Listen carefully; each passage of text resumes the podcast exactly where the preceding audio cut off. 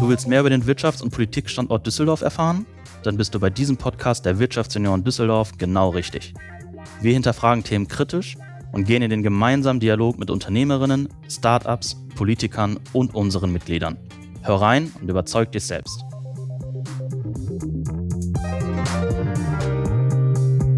Herzlich willkommen bei Auf ein Alt mit. Ich bin Felix Aschenbrücker, der Host dieses Podcasts und ich habe heute Andreas Pinkwart, Minister des Landes NRW, bei mir zu Gast und freue mich heute auf ein spannendes Gespräch. Wir werden ähm, zum einen die Chance haben, den Herrn Minister etwas näher kennenzulernen, zum anderen aber auch einiges an Fragen von ihm beantwortet bekommen. Hallo und herzlich willkommen, Herr Pinkwart. Ja, ich grüße Sie, Herr Aschenbrücker wir würden ganz gerne einsteigen mit unserem Speed Dating, um Sie schon mal persönlich ein bisschen besser kennenzulernen. Das heißt, fünf Minuten, fünf Fragen an Sie. Sind Sie bereit? Ja, ich bin bereit.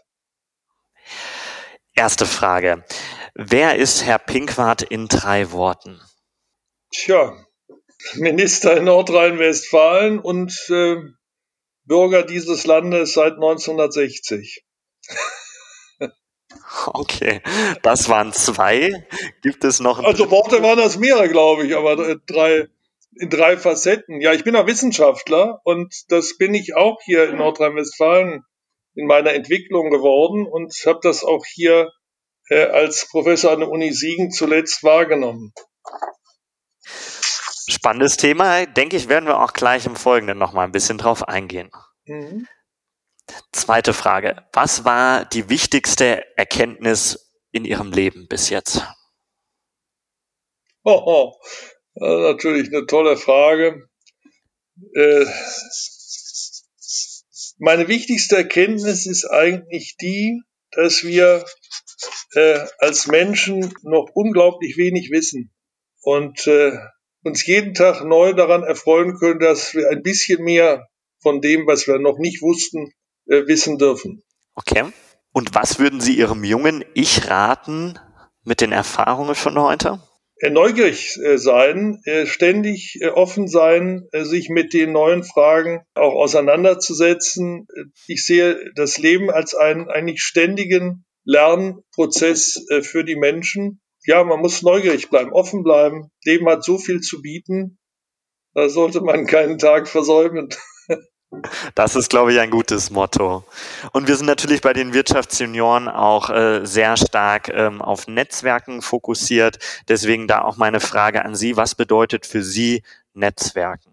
Ja, Netzwerken ist äh, von zentraler Bedeutung, auch gerade unter dem Gesichtspunkt, dass wir äh, so viel noch nicht wissen und äh, wir auch äh, an neuen Erkenntnissen arbeiten. Und das gelingt am besten, indem sich Menschen auch austauschen. Der Gedanke, dass man sich in ein Zimmer einschließt und äh, möglichst lange dort verweilt, um äh, aus sich selbst heraus zu neuen Erkenntnissen zu kommen, halte ich nicht für so geeignet. Das kann man und sollte man auch mal tun, aber ich halte es nicht für so geeignet, um wirklich weiterzukommen. Wir kommen schneller weiter, indem wir Wissen teilen, austauschen und auch gemeinsame Anstrengungen unternehmen, um Dinge äh, voranzubringen. Also der Austausch im Team, in Netzwerken mit anderen Teams, das halte ich für einfach äh, zwangsläufig in einer Zeit, wo sich die Dinge so schnell verändern und wir offen bleiben müssen für äh, neues Wissen und äh, dessen Umsetzung. Insofern, ja, Netzwerken ist äh, einfach zentral für hochentwickelte Gesellschaften. Und auch zur letzten Frage. Äh, wir sind hier bei den Wirtschaftsunion Repräsentanz vom Raum Düsseldorf. Deswegen auch da an Sie die Frage, was ist Ihr persönlicher Bezug zu Düsseldorf?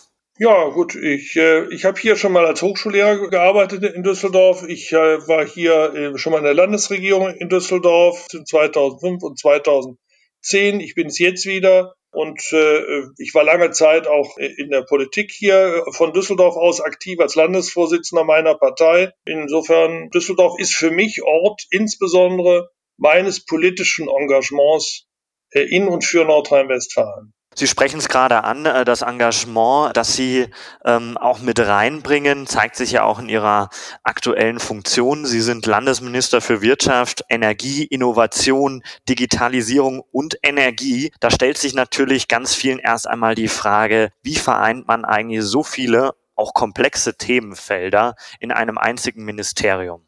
Das ist ja wahrscheinlich eine riesen Herausforderung. Ja, das, das kann man so sehen. Das ist sicherlich äh, schon ein breites Feld. Auf der anderen Seite sehe ich die große Chance, dass wir enorme Synergien auch dadurch heben können, dass wir die Themen gemeinsam hier äh, bearbeiten dürfen. Und ich glaube, zentral ist, dass man einen übergeordneten Ansatz hat, einen Purpose hat, der einen wirklich treibt. Und für mich ist Nordrhein-Westfalen also unser Ziel, was wir hier formuliert haben, äh, Nordrhein-Westfalen zum modernsten und äh, klimafreundlichsten Industrieland äh, Europas zu machen. Das ist unser Ansatz, den wir hier verfolgen. Und um dieses Ziel zu erreichen, können wir über die Themen, für die wir hier Verantwortung wahrnehmen können, unglaublich viel erreichen, vor allen Dingen durch das Zusammenwirken. Äh, und für mich heißt Wirtschaft ja auch vom Menschen ausgedacht. Die Menschen brauchen eine starke Wirtschaft, damit sie gut leben können.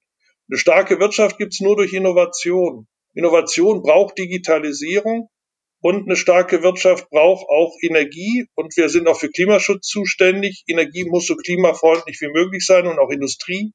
Das heißt, damit äh, haben wir sozusagen ein, ein Handlungsfeld, was aufeinander bezogen ist, uns nahezu selbsterklärend ist. Und das macht uns auch viel Freude hier, den Mitarbeiter und Mitarbeitern im Ministerium, weil wir eben sehen, dass wir durch das Zusammenarbeiten eben auch wirklich schneller Fortschritte erzielen können, als wenn wir verschiedenen Ressorts verteilt werden und vielleicht vom Grundansatz eher erstmal gegeneinander arbeiten müssen als miteinander.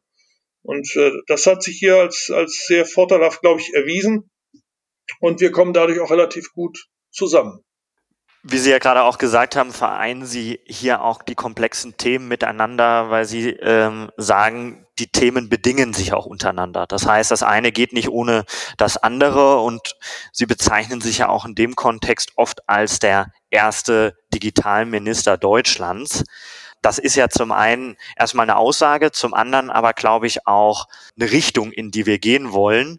Und von daher meine Frage an Sie, woran machen Sie das fest? Ja, erstmal ganz, ganz nüchtern, äh, äh, faktenbasiert. Es äh, war nun das äh, erste Ministerium, ist das erste Ministerium, das hier durch die neue Landesregierung 2017 im, im Sommer in Deutschland begründet worden ist, in dem Digitalisierung eine eigene Ressortzuständigkeit hat innerhalb einer Landesregierung, in dem es ein Ressort gibt für Digitalisierung. Das gab es bis zu dem Zeitpunkt in keinem anderen Bundesland und im Bund gibt es das ja bis heute nicht, dass ein Ministerium diese Ressortverantwortung in ihrem Titel trägt. Und äh, das Zweite ist, dass man es auch ernst gemeint hat mit dieser Denomination des Ministeriums für Digitalisierung, weil wir wirklich sehr viele Aufgaben auch hier tatsächlich bündelt haben. Äh, wir haben ja mittlerweile in vielen Bundesländern auch Minister für Digitalisierung, oder Verantwortliche in äh, speziellen Ressorts für dieses Aufgabenfeld.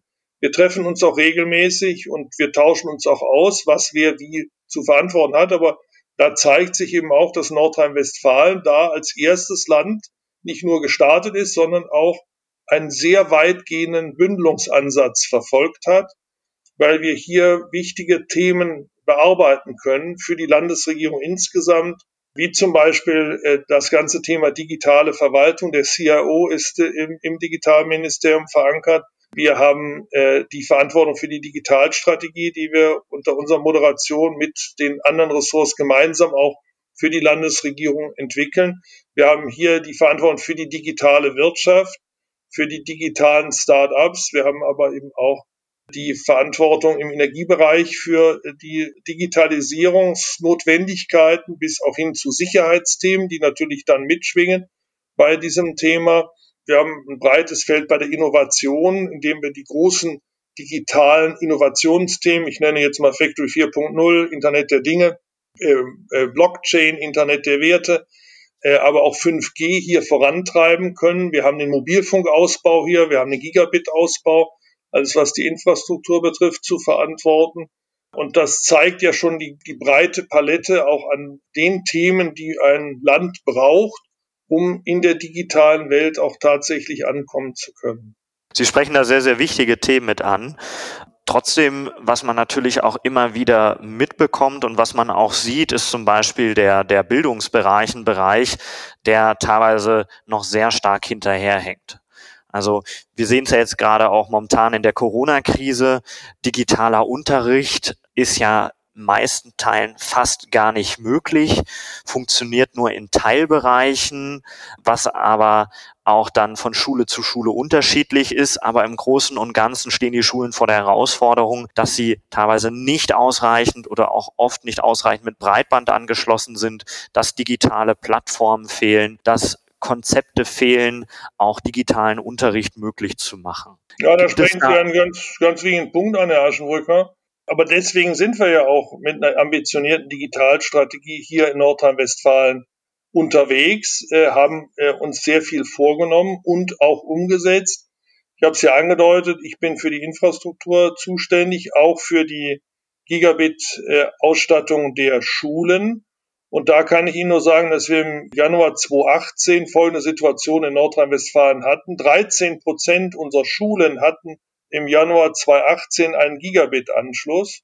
Viele hatten einen Breitbandanschluss, 50 oder 100 Mbit, aber keinen Gigabit-Anschluss, da waren es 13 Prozent.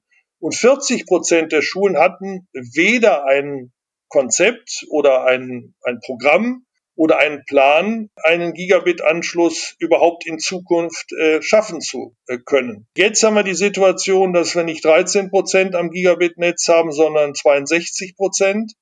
Und äh, wir haben nur noch drei Prozent der Schulen, die keinen Bau in Planung haben oder kein Konzept hätten, wie sie das ändern wollten. Da sehen Sie schon, hier hat sich die Landschaft sehr grundlegend äh, verändert. Daran haben wir hart gearbeitet, gemeinsam mit allen anderen Akteuren auch. Unser Ziel ist es, Ende 22 sicherzustellen, dass alle Schulen auch wirklich dann am Gigabit-Netz angeschlossen sind. Und äh, die Fortschritte habe ich Ihnen dargestellt. Bei der Schule arbeiten wir eng zusammen mit äh, Yvonne Gebauer, der Schulministerin, die auch in unserer von uns moderierten Digitalstrategie sich ganz klare Ziele für Digitalisierung der Schule vorgenommen hatte, schon vor Corona, da auch erhebliche Anstrengungen unternommen hat, zum Beispiel eine landeseinheitliche für die Lehrer und die Schüler nutzbare Software bereitzuhalten, Stichwort Logineo. Da hatte die Vorgängerregierung sich schon dran versucht, aber das hat nicht funktioniert, diese Software. Das wurde neu aufgesetzt und jetzt erweist sich in der Pandemie das als segensreich, denn jetzt liegt sie vor und eine wachsende Zahl von Schulen nutzt diese neue Software auch und die, die sie nutzen, sind damit sehr zufrieden.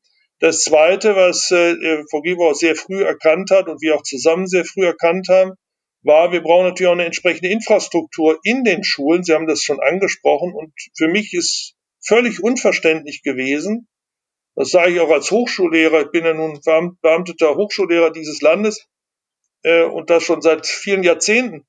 Und äh, als ich mein Amt antrat, bekam ich als Hochschullehrer vom Staat eine technische Ausstattung bereitgestellt. Ähm, äh, und die Mitarbeiter auch.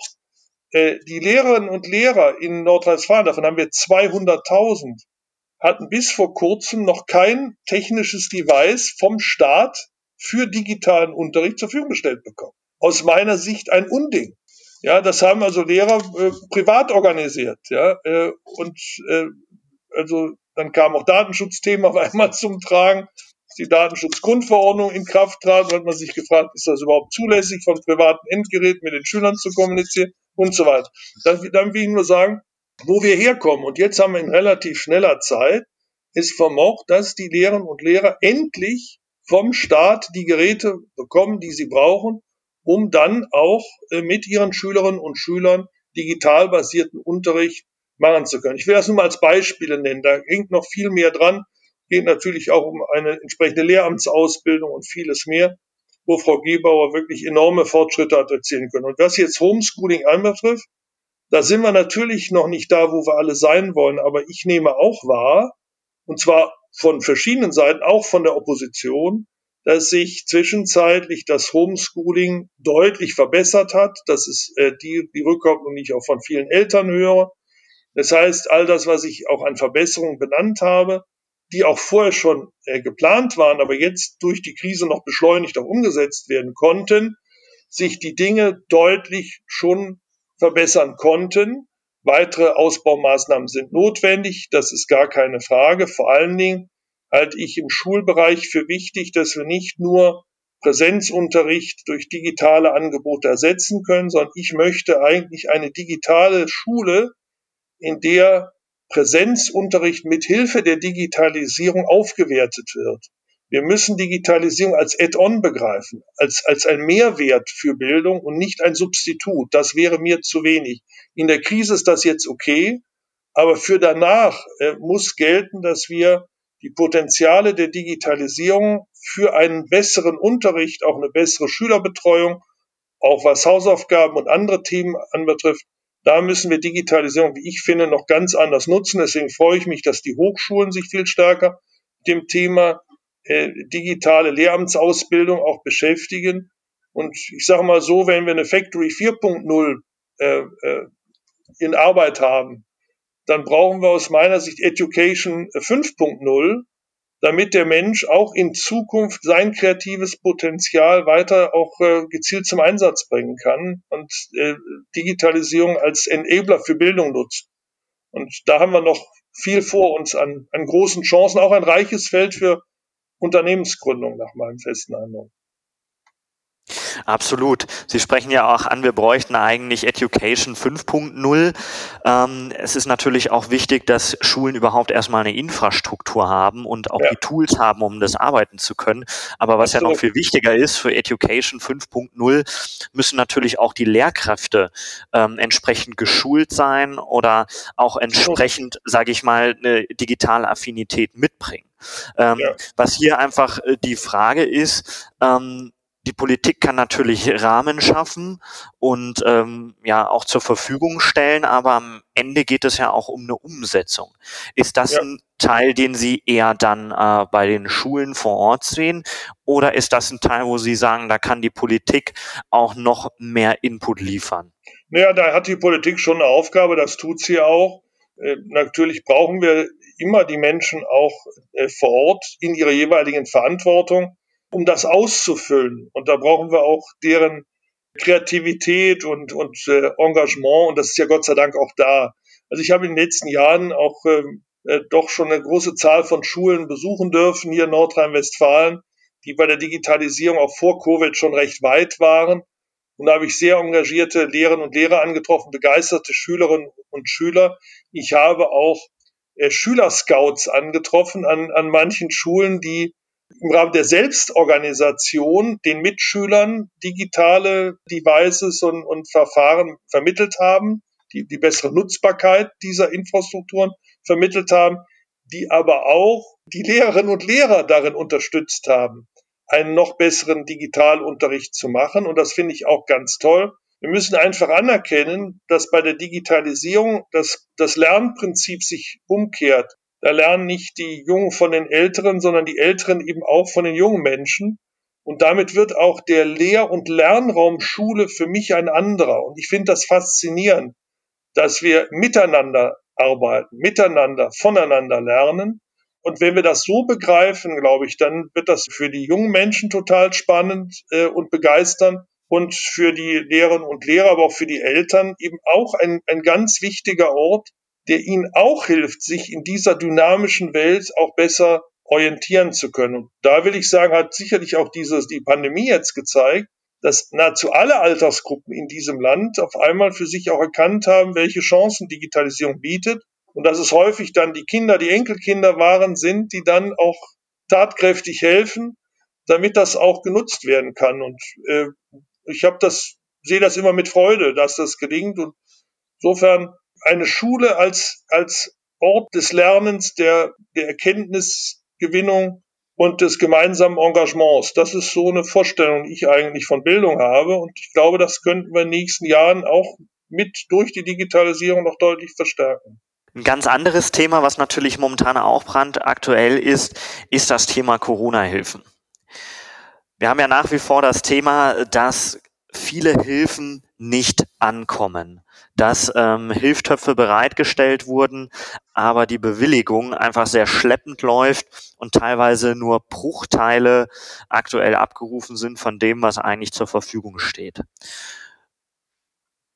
Warum ist das so aktuell? Warum tun wir uns als Land NRW so schwer damit, äh, die Hilfen bereitzustellen? Ja gut, äh, also das Land Nordrhein-Westfalen tut sich gar nicht schwer, äh, Hilfen bereitzustellen. Das haben wir auch gezeigt, als die Soforthilfe Anfang der Krise zu organisieren war.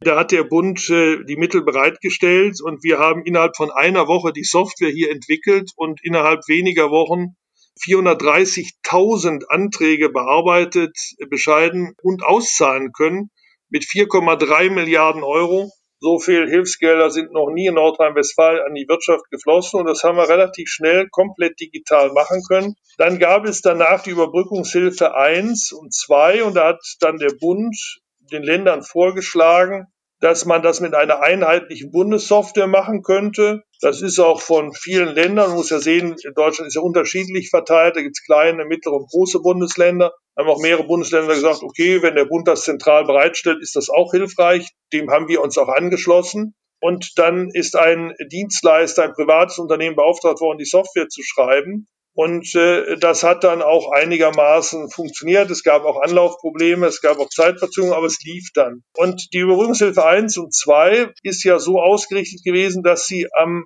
Aufwand orientiert waren, Aufwandsgrößen. Und Sie erinnern dann, dann kam Ende Oktober die Diskussion über einen neuen Teil-Lockdown, der aus Sicht der Betroffenen, aber auch im politischen Raum eher sehr kurzfristig dann entschieden wurde und die Politik wollte dann, was ja zunächst mal positiv war, wie ich meine, für die, die in den Teil-Lockdown gehen sollten, die Belastung so gering wie möglich gestalten, um auch deren Akzeptanz zu finden oder die Akzeptanz für diese Maßnahmen zu erhöhen. Und das hat man dann aber mit einem völlig neuen Förderregime versucht zu tun, indem man das nicht mehr am Aufwand orientiert hat, sondern am Umsatz des Vorjahres orientiert hat. Äh, und äh, dieser Wechsel im System, wenn Sie so wollen, hat äh, dazu geführt, dass ein völlig neues Programm geschrieben werden musste, dass auch die beratenden Dritten, Sie wissen, in der, mit der Überbrückungshilfe 1 wurde ja erstmalig nicht nur die Software vom Bund bereitgestellt, sondern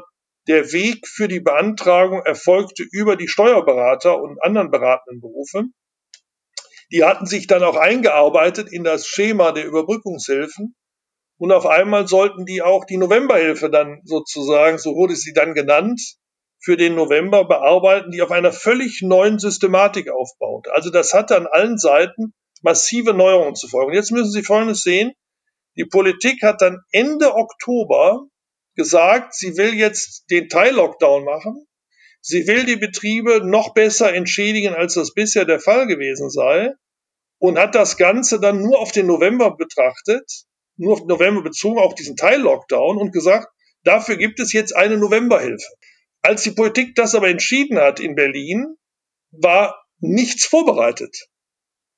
Äh, und dann können Sie sich vorstellen, wenn Sie so eine völlig neue Software schreiben lassen wollen und Sie müssen sich auch mal fragen, wie soll das überhaupt ausgefüllt werden, nach welchen Kriterien soll dann jetzt wirklich diese Hilfe erfolgen? Da stellen sich unglaublich viele neue Fragen. Und deren Beantwortung hat auch eine Weile Zeit in Anspruch genommen. Die Softwareentwicklung hat eine Weile Zeit in Anspruch genommen, weil ja dasselbe Unternehmen schon andere äh, Softwaren auch entwickeln sollte, wie zum Beispiel die Überbrückungshilfe 3, die ab Januar gelten sollte die galt es ja auch zu entwickeln, die wiederum auf Aufwandsgrößen äh, ansetzt, also den Bezug bei Aufwandsgrößen nehmen sollte.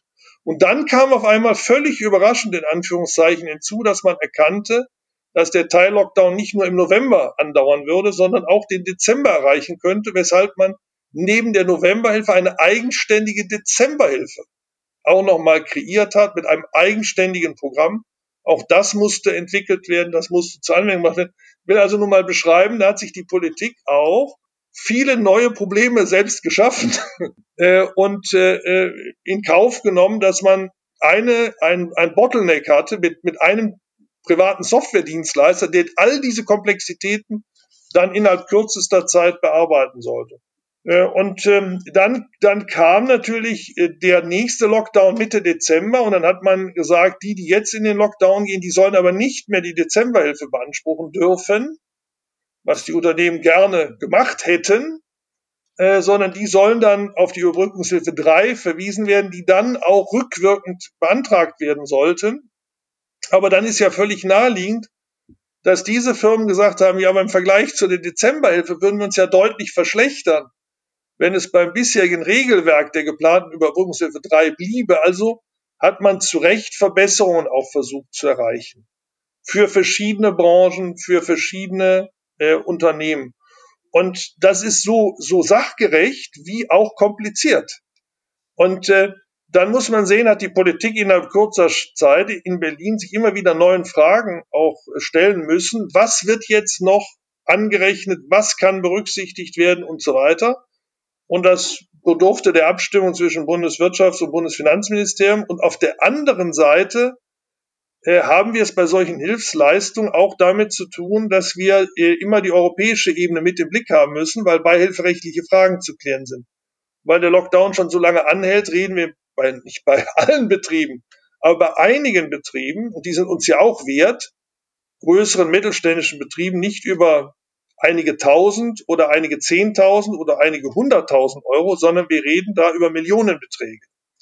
Und da gibt es Grenzen, äh, Kleinbeihilferegelungen, die Minimis-Regelung, es gibt die äh, entsprechende Fixkosten äh, Beihilferegelung, dann eine Temporary Framework und so weiter sodass also Berlin auch mit Brüssel reden musste, ob sich der Rahmen nicht erweitern ließe und wenn, in welcher Form. Und das hat dann auch wiederum dazu geführt, dass die Programme neu angepasst werden mussten, um den Verbesserungen beim Beihilferahmen auch Rechnung zu tragen. Ich könnte jetzt mindestens noch 24 Stunden weiter dazu vortragen. Ich kann Ihnen sagen, dass wir bei der Novemberhilfe mittlerweile Handlungsanweisungen haben für die Bearbeitung der Vollanträge von 160 Seiten die, äh, wir sind mittlerweile so kompliziert wie unser deutsches Steuerrecht. Und das gehört ja weltweit sicherlich nicht zu den einfachsten, wie wir wissen. Äh, und deswegen äh, muss man einfach sehen, wir, wir, wir stehen jetzt auch kommunikativ vor dem Problem, dass wir jetzt im Februar noch die November, sogenannte Novemberhilfe bearbeiten. Ja, das ist zu, zu bedauern, rein kommunikativ auch. Ähm, aber man muss auf der anderen Seite sehen, dass innerhalb relativ kurzer Zeit sehr umfassende, sehr komplexe Programme aufgelegt worden sind, die sehr unterschiedlichen Branchen auch helfen sollen, ihre je unterschiedliche Lage auch bestmöglich berücksichtigen zu können. Auch das muss man fairerweise sagen. Letzter Gedanke. Bei der Novemberhilfe hat ja äh, der, der Bund dann auch auf äh, Drängen ja auch der Länder der Wirtschaft Abschlagszahlungen vorgesehen. Äh, die wurden dann auch nochmal erhöht. Ähm, mittlerweile können wir sagen, dass äh, bei der Novemberhilfe nahezu alle Antragsteller die Abschlagszahlung äh, äh, erhalten haben und in Nordrhein-Westfalen weit über 70 Prozent auch ihre Vollanträge äh, schon bearbeitet, bewilligt und ausgezahlt bekommen haben. Und bei der sogenannten Dezemberhilfe geht es auch jetzt zügig voran. So viel also auch nachrichtlich dazu. Aber ich will es auch mal erläutert haben, wenn das kritisiert wird, muss man das immer auch in seiner gesamten Komplexität sehen.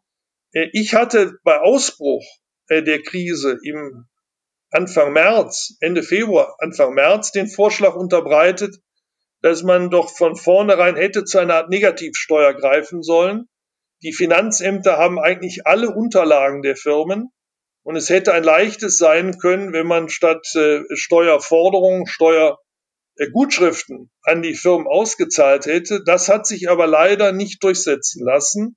Da muss man dringend aus meiner Sicht nochmal drüber nachdenken. Es kann ja immer mal wieder vorkommen, dass wir hoffentlich nicht so bald, aber sollte es uns nochmal ereilen, dass eine solche Pandemie die Wirtschaft in Teilen lahmlegen äh, würde, dann müssen wir drüber nachdenken, ob wir wirklich mit solchen Hilfsprogrammen arbeiten wie jetzt oder ob wir nicht das über die Finanzämter von vornherein abwickeln können im Sinne einer negativen Steuer. Das würde, glaube ich, vieles vereinfachen helfen, für die Betroffenen wie für den Staat. Das kann ich mir durchaus vorstellen. Sie sprechen es ja auch immer wieder an. Die Themen sind sehr komplex. Wir sprechen natürlich heute auch über das Thema digital und digital hat natürlich auch immer was mit äh, Neudeutsch User Experience zu tun. Und da muss man natürlich sagen, das, was in den letzten Monaten gelaufen ist, ähm, ist natürlich sehr, sehr weit äh, von einer userfreundlichen Experience unterwegs. Und ähm, das Gefühl, was halt immer wieder aufkommt, ist, die Themen werden immer komplexer, der Lockdown verlängert sich. Heute finden ja auch wieder die Gespräche statt. Ähm, ich bin mir ziemlich sicher, dass wir auch wieder über eine weitere Verlängerung sprechen. Das heißt, ähm, was sehen Sie für sich jetzt auch aus Corona-Perspektive, wenn wir jetzt auch gerade zum Ende kommen, auch im Hinblick auf Ihre Digitalstrategie 2025? Wie stark hat auch eine Digitalstrategie 2025 unter ähm, der aktuellen Situation zu leiden? Ist das dann noch realistisch oder werden wir gerade auch durch die ganzen Komplexitäten und ähm, ja, Zusammenhänge hier auch aus einer digitalen Perspektive als Deutschland weiter zurückgeworfen oder noch weiter zurückgeworfen? Nein, das glaube ich nicht. Also äh, wir sind eigentlich äh, sehr gut äh, in unseren Zeitplänen. Beim Mobilfunkpark Gigabit-Ausbau und so können wir unsere äh, Zwischenziele, die wir auch uns gesetzt haben, alle sehr gut erreichen, zum Teil auch übererfüllen. Ähm, ich, ich sehe es auch bei der Digitalisierung der öffentlichen Verwaltung allein auch durch das Thema Homeoffice. Äh, wir haben jetzt die Fähigkeiten erreicht, äh, dass wir in der Landesverwaltung eigentlich von wenigen Bereichen, die einfach Präsenzerfordernisse haben, äh, die Mitarbeiter weitgehend im Homeoffice arbeiten lassen können. Das ist ja auch keine Selbstverständlichkeit. Ähm, das gibt uns auch einen riesigen Schub für die, ähm, für den Rollout unserer digitalen Verwaltung. Äh, mit äh, der elektronischen Akte und Laufmappe und all den anderen Maßnahmen, die wir für die verschiedenen Ressorts und nachgeordneten Behörden geplant haben. Äh, wir sehen jetzt eine breitere Akzeptanz nochmal bei den Mitarbeitern, auch eine, eine nochmal massive Anstrengung, was ich vorhin für die Lehrer auch benannte. Sie müssen ja dann die Mitarbeiter auch ausstatten, dass sie digital oder besser gesagt mobil arbeiten können. Äh, als ich hier ins Amt kam, 2017 im Sommer, hatten bei uns gerade die Leitungskräfte im Ministerium die Geräte, die man braucht, um mobil zu arbeiten. Alle anderen hatten sie nicht. Da haben wir gesagt, wir sind das Digitalministerium, wir wollen uns als erstes komplett digitalisieren, also brauchen alle diese Devices. Die haben auch angeschafft. Als der Lockdown vor das Jahr kam, waren wir über Nacht zu 100 Prozent im Homeoffice. Das, das war überhaupt kein Thema. Wir hatten sowieso alle Prozesse digitalisiert, wir haben die Geräte da, also konnten wir arbeiten. Und das können immer mehr Ressorts auch tun, das können nachgeordnete Behörden tun. Also insofern beschleunigt, äh, würde ich eher meinen, das pandemiebezogene Management auch die Fähigkeiten der Verwaltung damit umzugehen äh, und unterstreicht auch nochmal die Notwendigkeiten. Und was ich vorhin sagte mit unserer Soforthilfe, äh, dass es hier uns möglich war, über die Bezirksregierungen dieses Verfahren komplett digital auch abbilden zu können und auch sehr nutzerfreundlich abbilden zu können, war der Tatsache geschuldet, dass wir vorher schon über unser Programm Progress NRW, mit dem wir die Elektromobilität und andere Themen fördern, vorher schon rein digitale Antragsverfahren entwickelt hatten. Also es traf uns nicht unvorbereitet, sondern wir hatten schon Voraussetzungen schaffen können und die kamen, die kamen jetzt großtechnisch eben hier nochmal zum Einsatz und haben auch gut funktioniert. Also insoweit denke ich, nein, das ist, dürfte uns eher bestärken darin. Äh, und äh, dann kommt ja hinzu, dass auch der Bund zum Beispiel zusätzliche Mittel gegeben hat, jetzt nicht nur bei den Schulen, sondern auch etwa für das Onlinezugangsgesetz, äh, das ja bis 2022 zum Ziel sich gesetzt hat, dass alle öffentlichen Dienstleistungen mindestens mal für den Kunden digital angeboten werden müssen. Äh, und äh, da werden drei Milliarden bereitgestellt. Das wird jetzt über die Länder, die die verschiedenen Schwerpunkte bearbeiten, auch äh, in Konsortien zur Umsetzung gebracht, gibt den Kommunen mehr Möglichkeiten, diese Services auch zu, zu testen und auch zu übernehmen. Ähm, wir sehen das beispielhaft mit der Digitalisierung der Gesundheitsämter. Da haben wir auch am Anfang gesehen, da wurde noch viel mit Fax gearbeitet. Dann haben sich die Gesundheitsämter vor Ort die Städte, die Kreise eine eigene Software zum Teil äh, zusammengezimmert. Äh, jetzt sehen wir es doch viel besser, wenn die auch vernetzt würde mit anderen Gesundheitsämtern und auch mit dem RKI. Da ist SORMAS jetzt äh, weiterentwickelt worden. Jetzt liegt gerade SORMAS Exchange vor. Und äh, ich würde einfach sagen, wir müssen diese Chancen jetzt nutzen und zum Beispiel auch sagen, ja klar, wenn wir alle Gesundheitsämter in Deutschland digital haben, dann kann ich nicht nur 50 Infizierte pro 100.000 Einwohner äh, Nachverfolgung sicherstellen, dann kann ich das vielleicht auch bei 100 tun. Das heißt, da werden auf einmal andere Inzidenzwerte auch möglich, äh, weil die technischen Voraussetzungen gegeben sind. Und das wäre jetzt mein Wunsch für die nächsten Wochen und Monate, dass wir mehr lernen aus zwölf Monate Erfahrung, Pandemie-Management, dass wir da auch mit Hilfe der Digitalisierung viel besser äh, werden können und ich füge auch hinzu, noch viel besser werden müssen. Weil nach meinem festen Dafürhalten nutzen wir unsere Potenziale da noch nicht hinrein oder wir kommen zu langsam voran, diese zu nutzen, äh, um dann auch äh, Öffnungen wieder vornehmen zu können, äh, zum Beispiel indem wir Schnittstellen schaffen von äh, den Gaststätten auch hin zu den Gesundheitsämtern über Softwarelösungen und dergleichen. Also da können wir, glaube ich, in den nächsten Wochen, Monaten noch viel besser werden und das sollten wir auch nutzen. Herr Minister Pinkwart, vielen Dank dafür die Einblicke und auch das Statement am Ende nochmal. Wir als Wirtschaftsjunioren verfolgen das natürlich auch mit, ähm, weil wir natürlich auch alle davon betroffen sind. Wir sind gespannt, was da kommt. Ähm, und an dieser Stelle erstmal vielen Dank für das Gespräch und auch von unserer Seite alles Gute, dass die Herausforderungen angegangen werden und dass wir vor allem alle auch eine Verbesserung dort mitbekommen. Ja, ganz herzlichen Dank, Herr Aschenbrücker, für das Gespräch. Herr Funti, mich sehr gefreut. Viel Erfolg für die Wirtschaftsunion und Ihre Arbeit.